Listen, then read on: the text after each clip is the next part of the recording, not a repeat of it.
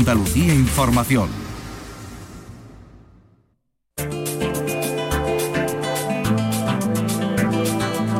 En Canal Sur Radio, Destino Andalucía, con Eduardo Ramos. ¿Qué tal? Muy buenas tardes. En este programa les hemos propuesto visitar nuestra comunidad de muchísimas formas, en globo, buceando, a pie, a caballo en los próximos minutos les recomendamos otra forma de ver, de conocer y de disfrutar nuestra tierra montado en bicicleta y a través de un proyecto que se llama Transandaluz que recorre 2.000 kilómetros de nuestra tierra en nuestra mountain bike. Además vamos a contarles de un proyecto que aúna lo mejor de Suecia y España en una experiencia de agroturismo ubicada en la localidad malagueña de Carratraca. Y asimismo nos vamos a ir hasta el Geoparque de Granada para descubrir uno de nuestros patrimonios prehistóricos más relevantes. Comenzamos. La ruta Tras Andaluz es una ruta en bicicleta de montaña de más de 2.000 kilómetros de extensión alrededor de Andalucía y que ofrece una vuelta completa a nuestra comunidad autónoma a lo largo de sus ocho provincias. El clima óptimo de nuestra comunidad para la práctica de este denominado como cicloturismo de alforjas invita a recorrer los caminos y las vías pecuarias y a descubrir parajes, paisajes, gentes, gastronomías, en muchas ocasiones alejado de los circuitos turísticos tradicionales.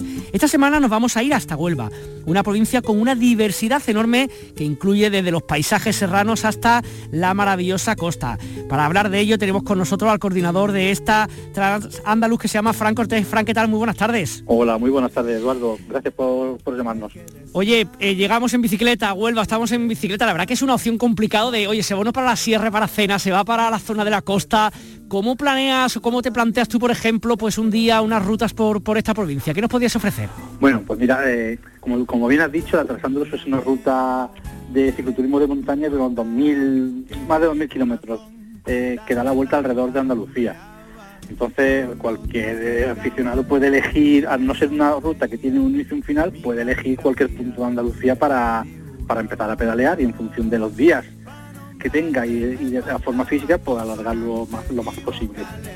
Hoy si quieres vamos a hablar de, la ruta, su paso por Huelva, porque creo que, que Huelva simboliza muy bien la, variedad paisajística que tiene la ruta en general. Tú piensas que en la Trasándaluz, eh, en toda Andalucía, pues tiene zonas de, montaña o alta montaña, se pasan por parques naturales como eh, o parques nacionales como el de, el de Sierra Nevada, Cazorla, pero también se pasan por el desierto de Almería, se pasan por zonas, por zonas costeras, zonas interior, en fin. Eh, eh, Huelva, por ejemplo, simboliza muy bien porque una misma provincia a una, por ejemplo, la parte norte de la Sierra de Aracena, una, una sierra muy bonita para hacer en bicicleta, que también tiene otra parte de, de, zonas mineras antiguas, luego tiene la, zona de, del Andévalo, pero luego también tiene la franja costera. Y de hecho luego lo, veremos si nos da tiempo a verlo en el programa de hoy, como el, colofón de, la ruta de la Trasándula, su paso por la provincia de Huelva, es algo único yo creo que en el mundo. Es una ruta que son 33 kilómetros por la playa de Matalascaña. Es una playa virgen. Eso sí, que hay, hay, que planteárselo con la marea baja cuando la, arena está compacta y se puede ciclar. Claro, y, cuando no haya mucho sol, ¿no? También, porque si no tiene que ser duro, aunque bueno, tiene uno la playa para refrescarse si le hace falta, ¿no? Efectivamente. Tú piensas que no hay eh, eh, en esos 33 kilómetros no hay edificaciones, no hay carreteras, no, hay nada. Es una playa virgen y de hecho la única forma de comunicarse entre la, desembocadura del Guadalquivir y, y Matalascañas son vehículos especiales autorizados por el parque eh, autobuses 4x4 y, y otro, serie de vehículos. O sea que eh, la. Una aventura, ¿no? Una aventura realmente de que no te vas a encontrar prácticamente con nadie, ¿no? Bueno, sí, te puedes encontrar con ciervos, eso sí te puedes encontrar, porque e, ellos son los, los dueños y señores que campan a su ancha por, por la playa y las dunas del interior. Venga, pues para abrir boca, Huelva, ¿dónde, ¿de dónde podríamos partir? ¿Cuál sería, digamos, un inicio para un primer tramo de una primera etapa en, en esta provincia? Salimos prácticamente del límite provincial con Sevilla, salimos en Santa Eulalia del Cala, un pueblo precioso, atravesado por la antigua nacional, que hoy en día ya le ha liberado del, tráfico que, que la ahogaba, y con un impresionante castillo, un castillo que formaba parte de la banda gallega, que era la línea defensiva que, los cristianos, a medida que iban avanzando la reconquista, se iban protegiendo la espalda de los portugueses. Se llamaba, llama banda gallega, pero en realidad no tiene nada que ver con Galicia, sino que eh, la repoblación de esa parte, siguiendo la ruta de la Plata, se hizo por el Reino de León, compuesto por eh, gallegos, leoneses, asturianos, y para los castellanos el, acento de esa gente era, era parecido, era todo gallego, por eso se llama banda gallega. Y entramos en, zona minera, porque ya al salir nada más de Santa Olalla del Cala, ya nos encontramos con las minas del Cala, y es una, es una zona muy curiosa, porque es una zona de transición, es un es una zona de montañas, una dehesa, montañosa, pero sin embargo salpicada de, explotaciones mineras, la mayor parte abandonadas, ¿vale? Sigo. Pues, pues, bueno, tú me puedes interrumpir cuando quieras, yo tengo carretes. Tú piensas que yo te estoy hablando nada más que de, la línea que voy siguiendo con la pero si me salgo un kilómetro, dos kilómetros a ambos lados en muchos sitios, tengo para contar. Porque claro, es que Andalucía tiene mucho que, ver.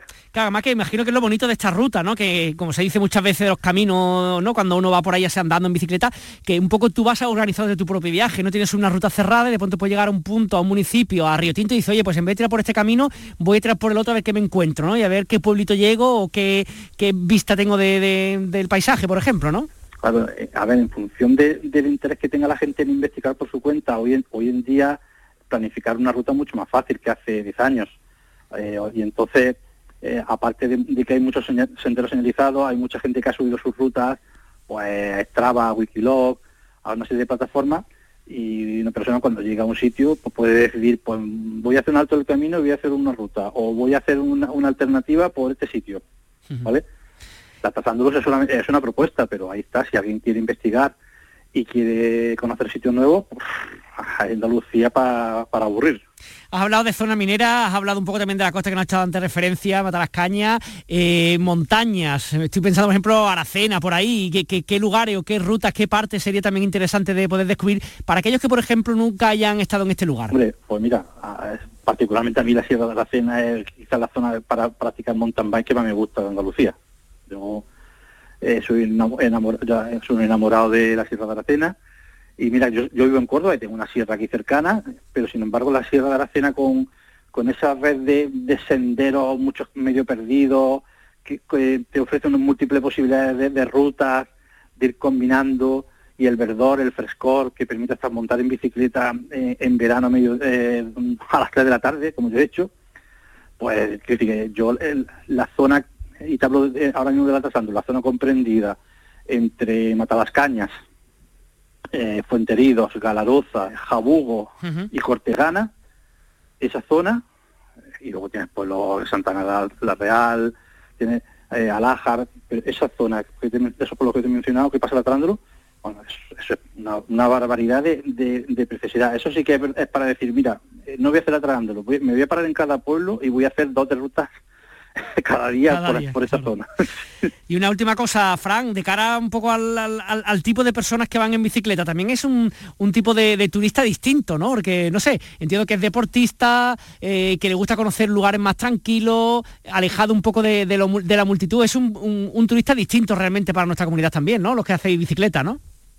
Pues mira, hicimos un, estudio un poco casero, no, es un estudio científico, pero estuvimos sondeando eh, hace unos años a, los viajeros haciendo un estudio. Y, eh, eh, sacamos varias conclusiones muy interesantes. Primero, el viajero de las Ándalos es un viajero que permanecía en Andalucía casi siete días, 6,5. En segundo lugar, ese viajero está viajando por zonas no habitualmente tan turísticas como las costeras. y en tercer lugar, tenía un perfil socioeconómico medio alto.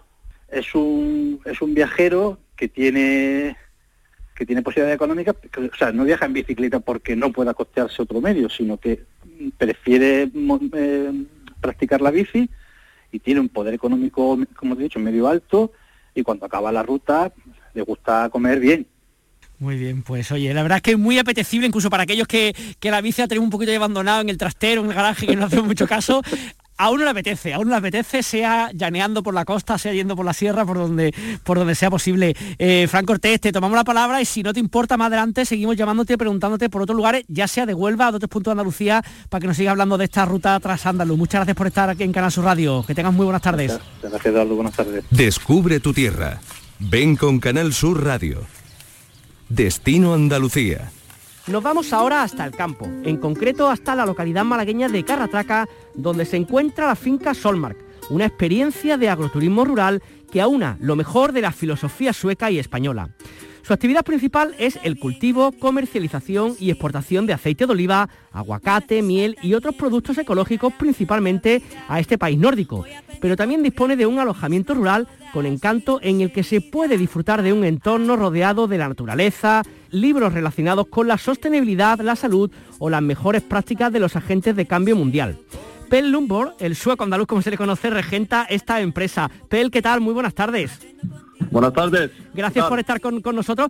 Mm, yo creo que la pregunta ya es un poco típica, pero tengo que hacer. ¿Qué se le pierde a un sueco? ¿Qué encuentra un sueco para quedarte aquí en un lugar como, como Carrataca? ¿Qué, qué, por qué estás eh, trabajando aquí, Pel? Cuéntanos. Pues hace un par de años he ido a, conocer este pueblo con eh, mi amigo. Su padre fue el alcalde ahí hace muchos años. Y al, eh, al estar reformando el Caminito del Rey hace años, estuve ahí viendo las obras que tenía para prepararla en 2015, me parece. Y un par de años después, pues he ido a, probar la Casa Pepa y, otra cosa por la zona. Y me han comentado que, había una finca muy abandonada que, estaba en venta y que iba a verlo. Y hemos subido al, monte enfrente, al Caparaín, que es el monte entre Caratraca y Casarabonela, para ver la finca desde, desde arriba. Y parecía un caos, parecía un, un sitio muy, muy, muy abandonado pero tenía esa, esa idea de que se puede hacer algo, algo bonito. Era suficientemente grande, había un par de edificios antiguos que se podía reformar y nada, he ido a hablar con, con la familia que tenía eso en, en, mente. Era un, una herencia de un hombre que murió años antes y lleva abandonado un tiempo. Había un olivar abandonado y una parte que, que era también una plantación de, de naranjas y almendros. Y, nada, empezó a, a trabajarlo con mi, con mi amigo Manolo, él es jardinero y... Y el, lugar está espectacular, ¿no? Porque ahora se ve uno la página web, y se mete en la página web y busca, ¿no? La, la finca Solmar, lo que ha quedado una cosa preciosa, ¿no, Pel? Sí, ahora visualmente está, está muy bonita, la zona es fabulosa, es muy verde, tiene mucha mucha naturaleza muy muy bonita y linda con el monte Alcaparaín Toda la zona es muy bonita. Hay mucho almendro, hay mucho mucha plantación antigua. Se nota que, ha sido una, zona muy, muy cultivada durante muchos años. Y yo invito a, todos los, suecos para visitar a, la finca. Viene mucha turista aquí. Tengo muchos amigos también que viven en la costa. Y cuando viene a, España, para muchos de ellos es un, es un punto que, van a visitar porque quiere hacer otra cosa que, que solo estar en la, en la playa. ¿Y qué actividades pueden hacer por ahí? Aparte de estar en el establecimiento, que vemos que es agradable, que tiene mucha mucha extensión, ¿qué le propones? Imagino Caminito del Rey o conocer otras localidades, los, suecos, las suecas que van a tu establecimiento, ¿qué otras cosas hacen? Claro, muchos de ellos también les gusta ir andando por el monte, está bastante bien preparado, hay muchos caminos, hay, hay caminos antiguos, típicos de, cabras, eh, hay cosas muy interesantes también por Puerto Martínez, llegando a Casablanca hay una calzada romana, bastante desconocido, pero es también precioso, es una cosa muy bonita. Para ir en bicicleta también es, fabuloso. Y mucha gente luego, pues, le gusta ir a comer en el pueblo, hay varios restaurantes por ahí. Se van a conocer a Álora, a Ronda, a Ardales, y Ardales, aparte de, del Caminito Rey, también tiene la cueva, también hay, hay castillo, Teba está cerca también. Y hay mucha cosa por, por la zona que está muy, muy interesante. Em, Pel, cuando hablamos de agroturismo rural, entendemos que hay una parte de turismo que la estás contando y también una parte de agricultura. En tu caso, tu, digamos, tu negocio está más centrado en el turista que viene a visitarnos, está centrado un poco en la comercialización de productos, ¿cómo es un poco a lo que tú te dedicas habitualmente? Claro, ahí lo que lo que empezamos a hacer es, eh, es producir el aceite de, del olivar, que es pequeño, se produce unos mil y pico litros, mil quinientos litros, pero la venta es casi exclusivamente a Suecia. Y mm, estoy intentando educar a, mis, paisanos a, consumir más aceite. Es un producto que, se consume poco en Suecia en comparación. Eh, el medio es menos de un litro al año y, persona. Eh, aparte de eso, pues hemos plantado una gran cantidad de, aguacate también y cítricos y un montón de otro tipo de, árboles un poco más, más raros, ¿no? Tenemos lúcumas y, un montón de cerezos y, y otros tipos de tropicales. Realmente es una zona difícil para eso, pero es, más porque es divertido también tener cosas interesantes para los visitantes. Y, vienen, claro, cuando vienen a, quedarse en la casa, pues lo invito a, comer lo que hay en el, en el jardín en ese momento, en la finca. Eh, siempre plantamos un par de huertas que está lleno de tomates y calabacines y sandía y, depende de la época del año. ¿no? Y, y, le gusta. Para los suecos es algo, es, es algo muy exótico y es algo, es, eh, mira, la terraza ahí que tú ves por abajo, toda la, la valla de Guadalhorce que termina por la finca más o menos, es una vista preciosa que, que es difícil darle un precio ¿no? de, de, las vistas que tiene. Y algo muy, muy diferente a, Suecia. Bueno, ¿y qué hacemos? ¿Viene gente de otros lugares, no sé, pues de Málaga, de otros lugares de Andalucía, del resto de España? ¿Tienes otra clientela o es casi exclusiva sueca? No, también, también. Yo tengo ahí cargadores de, de Tesla para el coche eléctrico y es la única, el único punto realmente en, toda la zona. Eh, entonces viene gente de Granada o de cualquier otra parte de España, pero si quieren ir al Caminito Rey en un coche eléctrico, es difícil eh, si no tiene una punta de carga. Pues ahí lo tengo y se carga directamente con placas solares. Y se queda ahí, se carga su coche, toma un café y, luego alguno de ellos se queda un fin de semana en la casa también. Y, y se hace el Caminito Rey. A veces lo acompañamos también a, ellos para hacerlo. Entonces una mezcla de, gente de aquí, de, España y, suecos. Pues muy bien, pues Pel Lumbo, responsable de la finca Solmar, muchas gracias por estar en los micrófonos de Canal Sur Radio por contarnos esta experiencia tan interesante de agroturismo en nuestra comunidad. Un abrazo, que tenga buen día. Muchas gracias, buenos días. Destino Andalucía. Un viaje semanal en Canal Sur Radio. En la provincia de Granada existe un territorio espectacular por su paisaje y por albergar uno de los mejores registros geológicos continentales de los últimos 5 millones de años. Entre otros, contiene el más completo conjunto de restos fósiles de los grandes mamíferos ya extinguidos que vivieron durante el periodo cuaternario, el actual situada en la parte oriental de la provincia de Granada y rodeada por algunas de las montañas más altas de la península ibérica, un antiguo río sin salida al mar y un antiguo lago alimentado por las aguas de aquel dejaron testimonio de los singulares ecosistemas terrestres que se desarrollaron en Europa Occidental durante los últimos dos millones y medio de años de la historia de la Tierra, declarado además Geoparque Mundial por la UNESCO este verano. Para hablar de ello tenemos con nosotros a Pascual Rivas Palomo, técnico de desarrollo del Patronato Provincial de Turismo de Granada. Pascual Rivas, ¿qué tal? Muy buenas tardes. Buenas tardes. Cuéntenos un poquito, para aquellos que no conozcan este espacio, ¿qué es el Geoparque de, Granada? Bueno, pues eh, el, Geoparque de Granada es un, es un territorio bueno, enorme, diría. Estamos hablando pues todo el norte de la provincia de Granada, todo el norte de Sierra Nevada.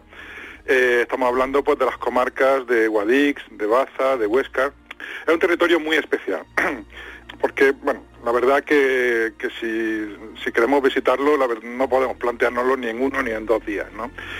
Estamos hablando de una zona, lo que geográficamente se conoce como el surco intravético. ¿Qué quiere decir esto? Bueno, pues esto ha sido históricamente, y no solo digamos, eh, para, para, el ser humano, sino yéndonos mucho más atrás, pues la zona del corredor que ha permitido la comunicación natural entre el, digamos, el levante de la península ibérica, ¿no? Lo que es el litoral mediterráneo, el este de la península con el sur. Porque más abajo tenemos Sierra Nevada que no nos deja pasar, más arriba pues está la Sierra de Cazorla, está eh, todo Peñaperro, que son barreras naturales importantes. ¿Qué significa esto? Bueno, pues que todas las civilizaciones han tenido el detalle de pasar por aquí y de dejarnos, dejarnos rastro de su paso. ¿no? Un geoparque que representa el cuaternario. El cuaternario es la, área, la era geológica actual, en la que estamos ahora, y es la área geológica del hombre. Eh, entonces, bueno, pues estamos en una zona muy especial porque durante millones de años el, el agua no conseguía salir al mar. Entonces, todo lo que el agua iba robándole a las montañas circundantes lo iba depositando en el centro de este geoparque. Eh, ¿Qué significa esto? Bueno, pues esto vino a suponer que es como si, digamos, se fuesen mm, cubriendo eh, las páginas del libro que, que, iba contando la historia geológica de este, de este espacio. Y hace 500.000 años pues, ocurrió un, evento singular, uno de los afluentes del Guadalquivir, el Guadiana Menor, estableció una comunicación con el mar. ¿Qué ocurrió a partir de entonces? Bueno, pues todos los sedimentos que se habían depositado y que habían creado casi una gran llanura en, esta zona empezaron a irse con mucha rapidez, ¿no? empezó a producirse una erosión muy fuerte y empezaron a abrirse las páginas de ese libro que se habían ido, se habían ido escribiendo a lo largo de la historia. Empezamos, empezaron a aparecer, pues, como has comentado, algunos de los yacimientos paleontológicos más importantes de, nuestro país. ¿no? Eh, tenemos pues, una muestra de fauna es como si fuésemos a la sabana africana, pues viésemos a todos los, los ancestros ¿no? de la fauna africana, ¿no? esos animales que tan simpáticos que, que vemos en, las películas de Ice Age. Pero también tenemos vestigios ¿no? en Orce de, bueno, pues, de los seres humanos, de los homínidos, posiblemente más antiguos de Europa. ¿no? Allí hay vestigios de, presencia humana, incluso restos de humanos de, más de prácticamente un millón y medio de años. Pensando ya desde un punto de vista turístico, aparte del histórico, geológico que está comentando, que aparte de los aficionados a la geología, que imagino que irán muchos, también, imagino, no sé, eh, personas que sean pues senderistas, deportistas o incluso familia entera que irán a, descubrir y a disfrutar del espacio. Efectivamente, bueno, eh, Vamos, la, geología solo es la, excusa, es la excusa que nos, nos explica tener este paisaje y, esto, y este entorno, ¿no? Eh, a partir de ahí, bueno, pues hay mil actividades. Bueno, una cosa que es absolutamente espectacular es, ver esto desde el aire, ¿no? Hay, hay prácticamente que todas las semanas tenemos vuelos en globo, ¿no? Hay, hay empresas en la zona que, que, bueno, que hacen una cosa impresionante. Tenemos rutas de, para bicicleta, de andar, eh, en 4x4, bueno, hay, hay mil actividades, aparte, por supuesto, pues de disfrutar de, todos los centros de visitantes, ¿no? que hay una extensa red de, centros de visitantes que cubren, pues digamos, todas estas temáticas, todos estos digamos hitos patrimoniales ¿no? que tenemos que tenemos en la zona ¿no? para aquellos que nunca hayan estado por aquí para por ejemplo pues no sé un primer fin de semana unos días que tenga uno libre cuando se pueda hacer una visita ¿qué le recomienda? ¿por dónde se puede empezar? ¿alguna localidad? ¿algún espacio en concreto? ¿qué le diría usted al que no conozca nada de esto? Bueno, es difícil. Estamos hablando de un espacio muy grande, es difícil decirlo. Mira, eh, este territorio, digamos, se puede no me gusta decirlo así, pero bueno, podríamos considerar que se puede dividir en, dos grandes partes, ¿no? Lo que antiguamente fue un gran río y lo que fue un gran lago, que tienen matices de paisajísticos distintos, ¿no? Una, una zona se centra en la comarca del entorno de Guadix y la otra en, el entorno de las comarcas de, de Baza y de Huesca. Eh, no, puede, no puede disfrutarse una cosa sin la otra, ¿no? Eh, si nos vamos a, a la zona de Guadix, eh, bueno, pues la propia Guadix es una ciudad monumental, impresionante, con su catedral, con un barrio de cueva. Tengo que decir, ¿no?, que, en toda esta zona de la provincia de Granada eh, pues se estima que todavía hay más de 25.000 personas viviendo en cuevas.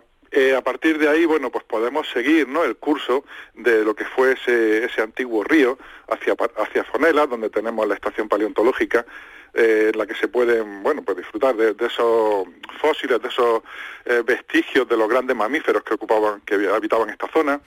Siguiendo hacia abajo, ¿no? El, curso del río Farder, ¿no? Que un poco representa ese gran río, pues podemos ir hacia el, Alicún de las Torres, ¿no? Una estación termal, un balneario, donde hay también, bueno, una sorpresa que, que no voy a desvelar, la voy a dejar para, para, los que vayan allí, pero es una parada obligatoria, una cosa impresionante, tanto desde el punto de vista visual como, como histórico.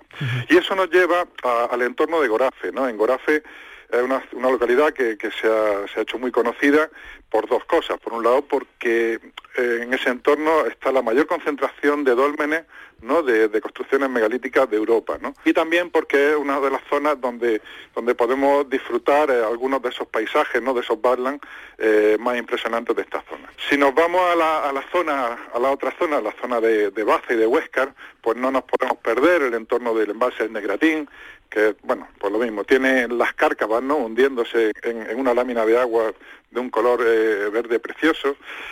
Tenemos el Cerro del Jabalcón, es como una montañita que queda en medio de toda la zona y donde tenemos, podemos disfrutar de una vista en 360 grados también pues, estupenda para toda la familia.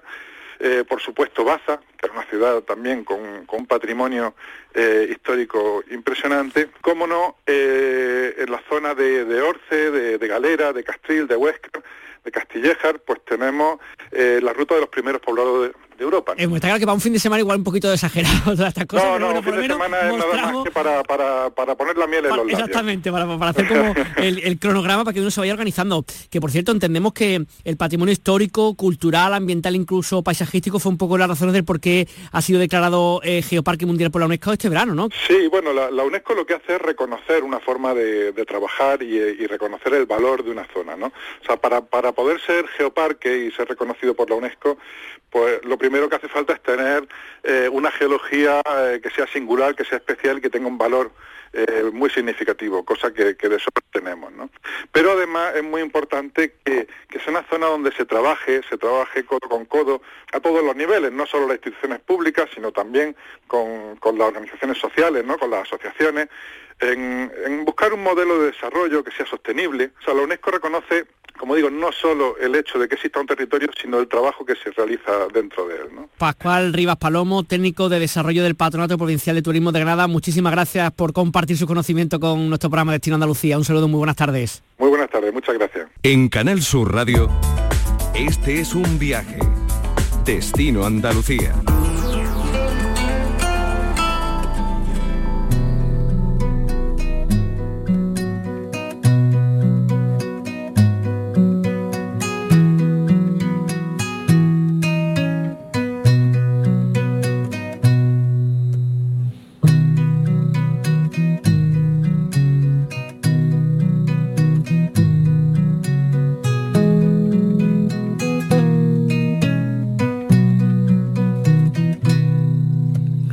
Antes de morirme, quiero estirar lo posible hasta salirme de la posibilidad.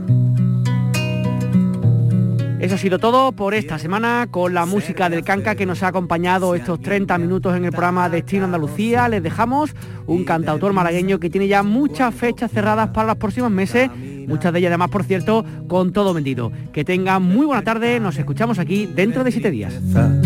Y que va de mi presencia para sacarme una sonrisa de verdad. Recorrerme el mundo volando encima de un burro, que lo menos importante sea llegar. No dejar de equivocarme, tropezarme y levantarme, enamorarme de mi tierna levedad. Ir de rave sin descanso. Cuando cumpla ochenta y tanto, quiero navegar en barco por Granada. Porque solo tengo un corazón, solamente un corazón vulnerable ante tanta inmensidad. Ah, y si no lo riego yo con anhelo y con sueño yo, se me morirá de pena en un rincón.